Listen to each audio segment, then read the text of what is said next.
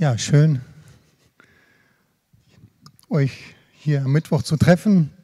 Gut, dass wir in einem Namen von Jesus zusammenkommen dürfen und ja, sein Angesicht suchen dürfen und ihn anbeten einfach dürfen und preisen.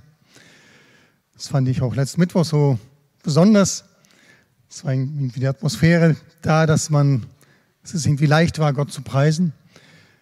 Ja, es ist nicht immer gleich, aber wir dürfen was von unserer Seite ist. Wir dürfen uns freimachen von dem Alltag, von den Belastungen und einfach ja, uns ausrichten auf Jesus, auf Gott.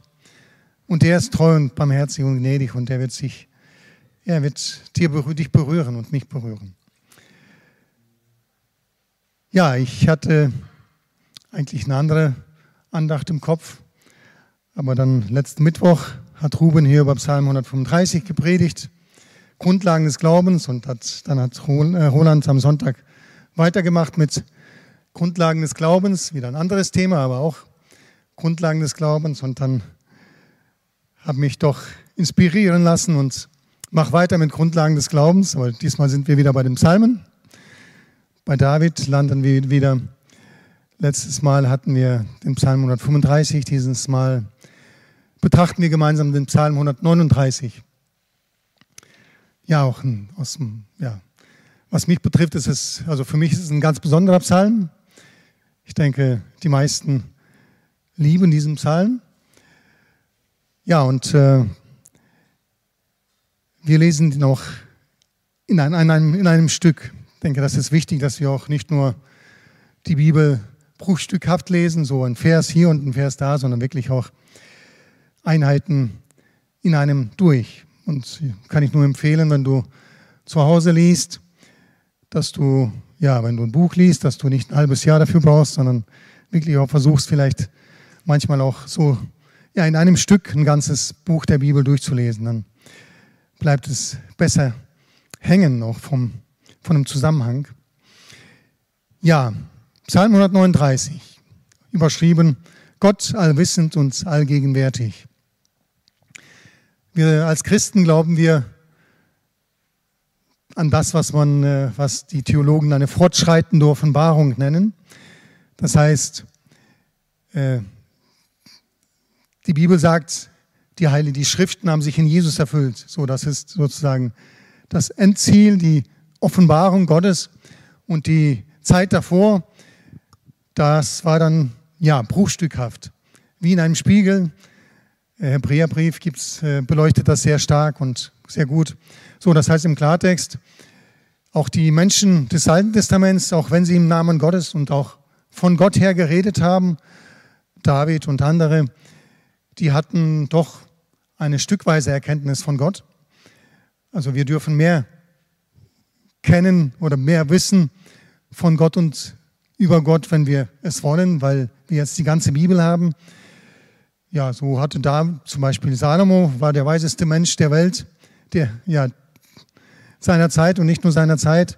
Aber ich denke, man kann es schon mit Fug und Recht sagen, dass seine Gotteserkenntnis doch vielleicht etwas sich unterschied, vielleicht von den, der eines Jesaja, der Gott so, ja, so mächtig auch erfahren hat in seiner Gegenwart und in seinen, die Prophetien, die waren auch schon so, ja, so neutestamentlich.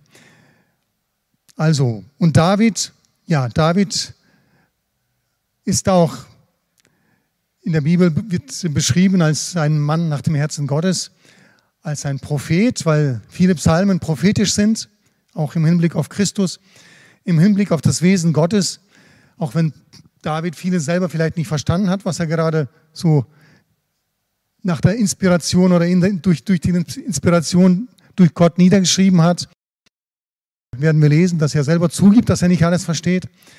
Aber wie gesagt, er war auch ein Prophet und er war natürlich ein begnadeter auch äh, Sänger und Psalmdichter. Psalm 139. Ich lese nach der Luther-Übersetzung. Für die Psalmen sehr gut geeignet. Ein Psalm Davids vorzusingen. Herr, du erforschst mich und kennst mich. Ich sitze oder stehe auf, so weißt du es. Du verstehst meine Gedanken von ferne. Ich gehe oder liege, so bist du um mich und siehst alle meine Wege. Denn siehe, es ist kein Wort auf meiner Zunge, dass du, Herr, nicht alles wüsstest. Von allen Seiten umgibst du mich und hältst deine Hand über mir. Diese Erkenntnis ist mir zu wunderbar und zu hoch. Ich kann sie nicht begreifen. Wohin soll ich gehen vor deinem Geist? Und wohin soll ich fliehen vor deinem Angesicht? Führe ich gen Himmel, so bist du da. Bettete ich mich bei den Toten, siehe, so bist du auch da.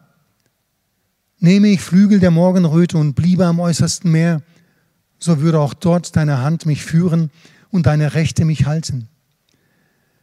Spreche ich, Finsternis möge mich decken und Nacht statt Licht um mich sein, so wäre auch Finsternis nicht finster bei dir und die Nacht leuchtete wie der Tag.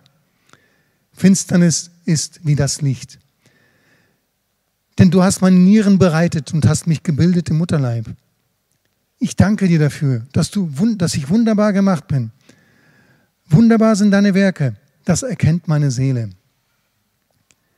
Es war dir mein Gebein nicht verborgen, da ich im Verborgenen gemacht wurde, da ich gebildet wurde und in der Erde. Deine Augen sahen mich, da ich noch nicht bereitet war, und alle Tage waren in dein Buch geschrieben, die noch werden sollten und von denen keiner da war. Aber wie schwer sind für mich, Gott, deine Gedanken? Wie ist ihre Summe so groß? Wollte ich sie zählen, so wären sie mehr als der Sand. Wenn ich aufwache, bin ich noch immer bei dir. Ach Gott, wolltest du doch den Frevler töten, dass doch die Blutgierigen vor mir weich, von mir weichen. Denn voller Tücke reden sie von dir, und deine Feinde erheben sich ohne Ursache. Sollte ich nicht hassen, Herr, die dich hassen, und verabscheuen, die sich gegen dich erheben? Ich hasse sie mit ganzem Ernst. Sie sind mir zu Feinden geworden. Erforsche mich, Gott, und erkenne mein Herz. Prüfe mich und erkenne, wie ich es meine. Und sieh, ob ich auf bösem Wege bin und leite mich auf ewigem Weg. Ja, das, der Text ist etwa 3000 Jahre alt, also hat schon einiges gesehen. Eine ganz andere Zeit, die wir uns so jetzt gar nicht vorstellen können vielleicht. Ja, und äh, was als erstes hier auffällt, David, diese Erkenntnis, die er beschreibt hier in diesem Psalm, die kommt nicht einfach dadurch, dass er, also David war ein frommer Israelit, er kannte natürlich die, das Gesetz Mose und äh, die Bücher, die damals verfügbar waren, die Bücher des Alten Testaments. Aber diese Erkenntnis über Gottes Allwissenheit und Allgegenwart, die bekam, Gott, die bekam David durch eine Offenbarung Gottes. Er schreibt ja auch hier, das ist mir zu wunderbar und zu hoch. Ich begreife es nicht und doch ist es wahr so wie eine, so ein Aha-Erlebnis. Man weiß plötzlich etwas, was man vorher nicht wusste oder was man früher, vorher nicht für möglich gehalten hat. Also dieser Psalm ist auch ein geistlicher Liederschatz. Er besteht, wie gesagt, ist auch gut gegliedert. Es besteht aus vier Strophen zu sechs Versen, sagen die Ausleger, im Hebräischen halt. Und wie gesagt, David erkennt hier Dinge, die er zum Teil nicht verstehen kann und bringt sein Staunen über Gott zum Ausdruck. das Erste, was er hier beschreibt, das ist, dass der Herr allwissend ist. Er sieht mich, sagt David. Du siehst mich, Gott, du, du kennst mich, du siehst mich, du kennst meine Taten, was ich tue. Aber du kennst nicht nur meine Taten, du kennst auch meine Gedanken, meine Beweggründe, warum ich etwas tue. Ich weiß nicht, das ist äh, die Vorstellung, ich meine, wir als Christen wissen wir ja, Gott weiß, Gott sieht uns, Gott weiß, was wir tun, was wir denken, aber manchmal benehmen wir uns ja so, als würde Gott es nicht sehen. Ich weiß nicht, ob, das, äh, ob uns der Gedanke gefällt, wenn wir, dass Gott uns bei allem zuschaut, was wir tun. Beim Internet surfen,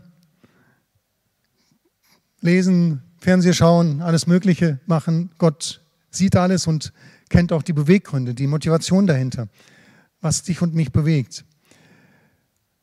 In der Kinderstunde wurde ja früher das Lied gesungen, pass auf, kleiner Fuß, wohin du gehst und kleines Auge, was du siehst und so weiter, denn der Vater im Himmel schaut herab auf dich. Ich weiß nicht, ob die Kinder das als Ermutigung oder als Bedrohung empfinden, keine Ahnung. Du verstehst meine Gedanken von ferne. Aber für David war das jetzt keine Bedrohung. Für, die, für, ihn war das, für ihn war das etwas Gutes. Positiv ausgedrückt, er kennt deine und meine Gedanken, deine tiefsten Sehnsüchte und Wünsche. Auch das, was andere Menschen vielleicht nicht verstehen, Gott weiß es, Gott kennt es. Und äh, wie gesagt, für David war das jetzt nichts Bedrohliches, dass Gott alles weiß, was ich tue, was ich denke, was ich sage, was ich mir anschaue. Es war erstaunt darüber. Aber für ihn war das etwas Gutes. Und äh, ich dachte daran, eine gute Ehe und eine gute Freundschaft sind eigentlich nur möglich, wenn die Menschen einander kennen. Also wir sind jetzt dieses Jahr mittlerweile 32 Jahre verheiratet. Und ich behaupte, ich kenne meine Frau schon recht gut und sie mich genauso. Ja, und genauso ist es in der Freundschaft. Also eine gute Freundschaft kann nur, die ist nur dann wirklich gut, wenn man einander kennt, auch die Schwächen kennt, nicht nur die, nicht nur die Sonntagsseiten, nicht nur die Sonnenseiten, nicht nur die, das Positive, sondern auch das, ja, die Schattenseiten. Und das Wunderbare ist ja, Albert Frey hat ja nach diesem Psalm das Lied gesungen, Herr, ich danke, dass du mich kennst und trotzdem liebst. Das ist ja die Hauptaussage dieses Psalms. Gott kennt. David staunt über, darüber, dass Gott ihn kennt, seinen tiefsten Gedanken, sein, sein Innerstes, seine Beweggründe, auch die Schattenseiten, auch die dunklen Seiten. Und trotzdem liebt er ihn. Also Gott kennt dich und mich. Das ist ein, eine Grundlage des Glaubens. Der Herr ist allwissend. David versteht es nicht alles und wir auch nicht. Aber es ist gut, weil er für dich ist. Er kennt dich und liebt dich trotzdem. Ja, es ist manchmal dann so witzig, wenn wir mit ihrer irgendwie diskutieren, vielleicht auch ein bisschen lauter werden. Und äh, für uns ist es jetzt überhaupt kein Streit, sondern wir wissen, wir kennen einander auch, aber dann merken wir, dass unsere Kinder versuchen dann auszugleichen. Die versuchen dann entweder den einen oder den anderen zu verteidigen. Aber uns stört das dann eher, weil das, wir brauchen das gar nicht, weil wir einander gut kennen. Ja, und so ist es mit Gott. Es ist gut, dass Gott dich kennt und er kennt auch deine Schwächen und du brauchst sie nicht vor ihm verstecken, sondern zu ihm bringen. Er liebt dich auch mit deinen Schwächen. Und dann staunt David weiter über die Allgegenwart des Herrn. David erkennt, dass er vor Gott nicht fliehen kann. Von allen Seiten umgibst du mich und hältst deine Hand über mich. Und dann sagt er selber, diese Erkenntnis ist mir zu wunderbar und zu hoch, ich kann sie nicht begreifen. Wohin soll ich gehen vor deinem Geist? Wohin soll ich fliehen vor deinem Angesicht? Und dann beschreibt er hier alles, was möglich ist, hoch in den Himmel, zum Mars. Keine Ahnung, ist vielleicht möglich irgendwann mal, aber auch da werden wir Gott nicht ferner und nicht näher sein. In den Sheol, bei den Toten, bettete ich mich bei den Toten ganz da, wo, wo nichts ist, wo Tod ist, auch da bist du da. Und nehme ich Flügel der Morgenröte, Beschreibung für die Lichtgeschwindigkeit, so schnell ist das Licht, und verschwinde am einen Ende, am äußersten Meer, auch dort bist du, dort wird deine Hand mich führen und deine Rechte mich halten. Und dann selbst die Finsternis ist nicht finster bei dir. Und die Nacht leuchtet wie, bei, wie der Tag. Bei Gott, du kannst dich vor Gott nicht verstecken. Er ist überall, wo du bist. Und auch diese Erkenntnis ist für David eine gute Erkenntnis. Das ist keine Bedrohung. Das ist, ja, erstaunt darüber.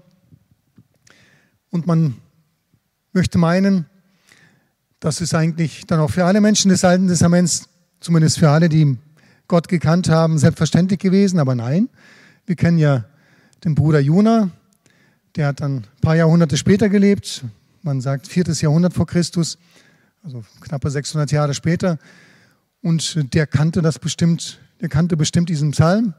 Und trotzdem dachte er, ich probiere es mal aus und mal schauen, ob ich vor Gott doch flüchten kann ob er mich dann in Ruhe lässt, wenn ich mich auf ein Schiff setze und ganz woanders hinfahre. Also Jona musste merken, das ist ein sinnloses Unterfangen. Ich kann Gott nicht entfliehen. Ich schaffe es nicht, egal wohin ich gehe.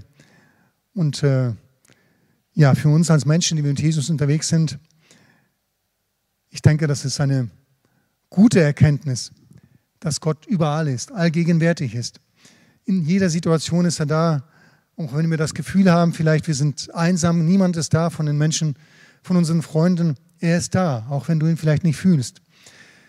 Und ich weiß nicht, ob du das mal kennst oder kennst, kennengelernt hast, eine Zeit, wo du Gott nicht gefühlt, nicht seine Gegenwart nicht ja, gefühlt empfunden hast. Die Mystiker nannten das oder nennen das die dunkle Nacht der Seele. Und äh, ich hatte das mit 19 mehrere Wochen, wo Gott irgendwie nicht da war. Und das war total für mich schlimm. Es war nicht nur schmerzhaft, es war so, als wäre ich allein irgendwo in einem dunklen Universum, obwohl, obwohl ich mit Menschen umgeben war. Es war schlimm und ich war so froh, als die Zeit wieder rum war und ich Gott wieder, ja, spüren konnte, erfahren konnte. Also Gottes Gegenwart ist tröstend. Sie soll dich nicht ängstigen, sondern trösten. Ja, und als Christen sollten wir nicht den Fehler machen wie Jona und denken, wir können vielleicht von Gott, vor Gott fliehen, indem wir einfach Gott jetzt mal abschreiben für eine Zeit lang und sagen, jetzt mache ich mal Urlaub von Gott. Du wirst erfahren, es ist nicht möglich und es ist gut so. David staunt darüber, über die Allgegenwart Gottes.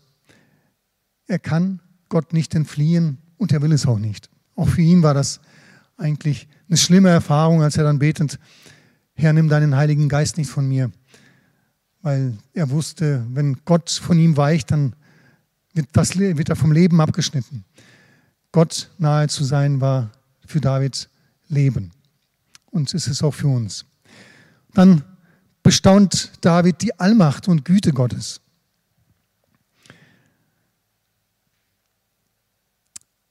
Es ist schon interessant. Wie gesagt, der Text ist 3000 Jahre alt etwa. Und äh, David staunt hier über die Schöpfung und über sich selber, wie er als Mensch gemacht ist. Da habe ich mal recherchiert. Noch 2000 Jahre später, also um 1000 nach Christus, glaubten die Wikinger und auch die Nordländer, nicht nur also Skandinavier, also die, ihre Vorstellung von der Erschaffung der Welt war, Odin und seine Brüder haben den Riesen getötet, mit ihm gekämpft, gegen ihn gekämpft und getötet und haben so die Welt erschaffen. Aus dem Fleisch wurde die Erde, haben sie die Erde geschaffen, aus den Knochen die Berge, schlimm, Gehirnmasse wurde zu Wolken, solche Sachen. Und diese Vorstellung von, von äh, ja, dass die Welt erschaffen wurde durch, Zerstör durch Zerstörung und Tod und Kampf unter den Göttern, die ist eigentlich nicht, die ist in vielen heidnischen äh, Religionen und Mythen verbreitet. Und wie anders ist da die Offenbarung der Bibel, die für uns vielleicht so ganz selbstverständlich ist. David bestaunt und ruft zu Gott aus, ich danke dir dafür, dass ich wunderbar gemacht bin. Wunderbar sind deine Werke, das erkennt meine Seele. Und 1. Mose 1 lesen wir, Vers 31, Gott sah an alles, was er gemacht hatte und siehe, es war sehr gut. Wie anders ist es, wenn du mit so einer Vorstellung von der Welt aufwachsen darfst oder leben darfst? Was Gott geschaffen hat, das ist gut. Das ist nicht irgendwie ein Produkt von irgendwelchen Göttern, die sich die, sich die Köpfe eingeschlagen haben und äh, sich umgebracht haben und zerfleischt haben. Nein, das ist Schöpfung Gottes. Es ist sehr gut. Und wie ich geschaffen bin, das ist wunderbar. Wunderbar, aber nicht gemacht. Das erkennt meine Seele, schreibt David hier. Und noch weiter bestaunt er Gottes gute Gedanken über seinem Leben. Gott hat gute Gedanken über, über deinem Leben. Als er dich geschaffen hat, hat er tatsächlich einen Plan, Masterplan für dein Leben. Und du und ich, wir haben nur dann ein wirklich gutes Leben, wenn wir in diesem Plan Gottes, den er für dich und mich hat, für jeden von uns, wenn wir in dem leben. Und das hat jetzt nichts mit, mit Vorherbestimmung zu tun. Das ist auch etwas, was wir, was wir als Menschen nicht, nicht verstehen können. Es gibt halt Bibelstellen dazu, die kann man nicht wegradieren. Aber vielleicht kann man das so erklären, dass äh, Gott für jeden einen guten Plan hat, aber du kannst auch außerhalb des Plans leben und dann, dann trifft es auf dich nicht zu. Dann sind die Verheißungen Gottes gelten sie für dich nicht. Aber wenn du und ich, wenn wir im Gottesplan leben, in seinen Wegen bleiben, dann kann dir tatsächlich nichts passieren. Es gibt ja auch Theologen, es gab, naja, eigentlich ihre Lehren, wo dann Christen meinten, wenn ich mich bekehrt einmal, einmal bekehrt habe, kann mir nichts passieren, ich kann leben, wie ich will, kann mir nichts passieren. Das ist nicht das Zeugnis der Schrift. Nur wenn du und ich in Gottes Plan, in Gottes Wegen bleiben, dann kannst du wirklich sagen, dir kann nichts passieren. Ja, Gott hat tatsächlich deine und meine Tage gezählt, hat einen guten Plan für dein und mein Leben und wenn wir darin leben, dann wird das ein gutes Leben. Und ein gutes Leben, das hat etwas mit Qualität zu tun. Roland hat über, am Sonntag über die über Leben im Licht der Ewigkeit als Glaubensgrundlage gepredigt. Und äh, eine Sache, eine Ergänzung, vielleicht eine ganz kleine Ergänzung dazu. Äh, ewiges Leben, das hat eine besondere Qualität. Es ist nicht nur, nicht nur, also wir haben als Menschen verstehen wir ja die Zeit linear, ganz besonders hier im Westen. Also für uns ist die Zeit wie eine, wie eine gerade, wie eine Linie und jetzt passiert das und eine Stunde später habe ich den Termin und so weiter. Und ewiges Leben würde bedeuten, ich lebe einfach weiter und es gibt kein Ende. Aber für viele von uns oder für viele Menschen wäre ein solches ewiges Leben nicht erstrebenswert. Also ein schlechtes ewiges Leben ist nicht unbedingt das, was man, was man haben will. Und es gibt in der Bibel eigentlich nur eine Stelle im Neuen Testament, wo Jesus die Qualität des ewigen Lebens beschreibt. Das ist nämlich in Johannes 17, 3. Da sagt Jesus, das ist nämlich das ewige Leben, dass sie dich, den wahren Gott und den du gesandt hast, Jesus Christus, erkennen. Also ewiges Leben von der Qualität her bedeutet Gott kennen. Das ist das, also das ist ein Leben, was wirklich auch lohnt, ewig gelebt zu werden. Nicht einfach unser Alltag, das einfach dann nicht statt 100 Jahre eben ein paar Millionen Jahre dauert, nein, sondern Gott kennen ist Leben und das ist ewiges Leben, dass sie dich, den wahren Gott und Jesus Christus erkennen. Dass diese Qualität, dieses Ewigkeitsleben oder die Qualität dieses Ewigen dürfen du und ich schon in, diesem, in dieser Zeit, in der wir leben, erfahren. Also Ewigkeit ist jetzt, ist vielleicht ein bisschen ein bisschen provokativ oder provokant, aber eigentlich beschreibt es, dass Gott diese Qualität des ewigen Lebens dir und mir heute schon schenken möchte. Also ein Leben, das jetzt schon in Gott gegründet ist, das jetzt schon Gott erfährt, das jetzt schon solche Begegnungen mit, mit Gott hat, wie bestenfalls wie Mose, wo er 40 Tage auf dem Berg war, er brauchte weder Essen noch Trinken. Äh, er war einfach bei Gott und das war, das war Leben. David bestaunt hier die Güte und Allmacht Gottes. Und dass er so, ja, wunderbar gemacht ist. Ja, und dann ist da etwas im Psalm, was äh, David regt sich hier auf über die Gottlosen und möchte sie am besten alle vernichten sofort. Im Lichte der, des Heilsplans gesehen, ja, Gott wird natürlich eines Tages Richter sein. Das so gesehen ist die Aussage natürlich auch heute genauso aktuell. Gott wird eines Tages Richter sein. Aber für uns, die wir mit Jesus unterwegs sind, gilt natürlich, wir sollen unsere Feinde nicht verfluchen und nicht denen den Tod wünschen, sondern sie segnen und für sie beten, dass sie Gott erkennen. Und dann beendet David den Psalm, nachdem er Gottes Treue bestaunt und die Untreue der Menschen mit einer Bitte. Erforsche mich, Gott, und erkenne mein Herz. Prüfe mich und erkenne, wie ich es meine. Und sieh, ob ich auf bösem Weg bin und leite mich auf ewigem Weg. Also das Staunen über Gottes Allwissenheit, Allgegenwart, über Gottes Allmacht und Gottes Güte bringt David dazu, sich selbst zu hinterfragen. Vielleicht denke ich selber, ich bin geistig super drauf, bin geistig okay, aber stimmt das doch wirklich? Kann ich meinem Urteil über mich selber vertrauen? In Jeremia 17 spricht Gott durch den Propheten Jeremia, Verse 9 und 10. Überaus trügerisch ist das Herz und bösartig. Wer kann es ergründen? Ich, der Herr, erforsche das Herz und prüfe die Nieren, um jedem Einzelnen zu vergelten, entsprechend seiner Wege, entsprechend der Frucht seiner Taten. Also das Herz des Menschen, auch eines frommen Menschen, wie deins und meins, ist durchaus dazu in der Lage, sich zu täuschen über unseren eigenen Zustand. Deswegen schreibt Paulus an die Korinther, 1. Korinther 10, 12, darum, wer meint, der stehe, der sieht zu, dass er nicht falle. Und ich denke, das ist für uns nichts Neues, wenn, wir, wenn ich sage, dass es ist keine geistliche Reife möglich, ohne dass man sich und seinen geistigen Zustand hinterfragt als Christ. Deswegen dürfen wir auch heute beten, Herr, erforsche mein Herz, prüfe mich.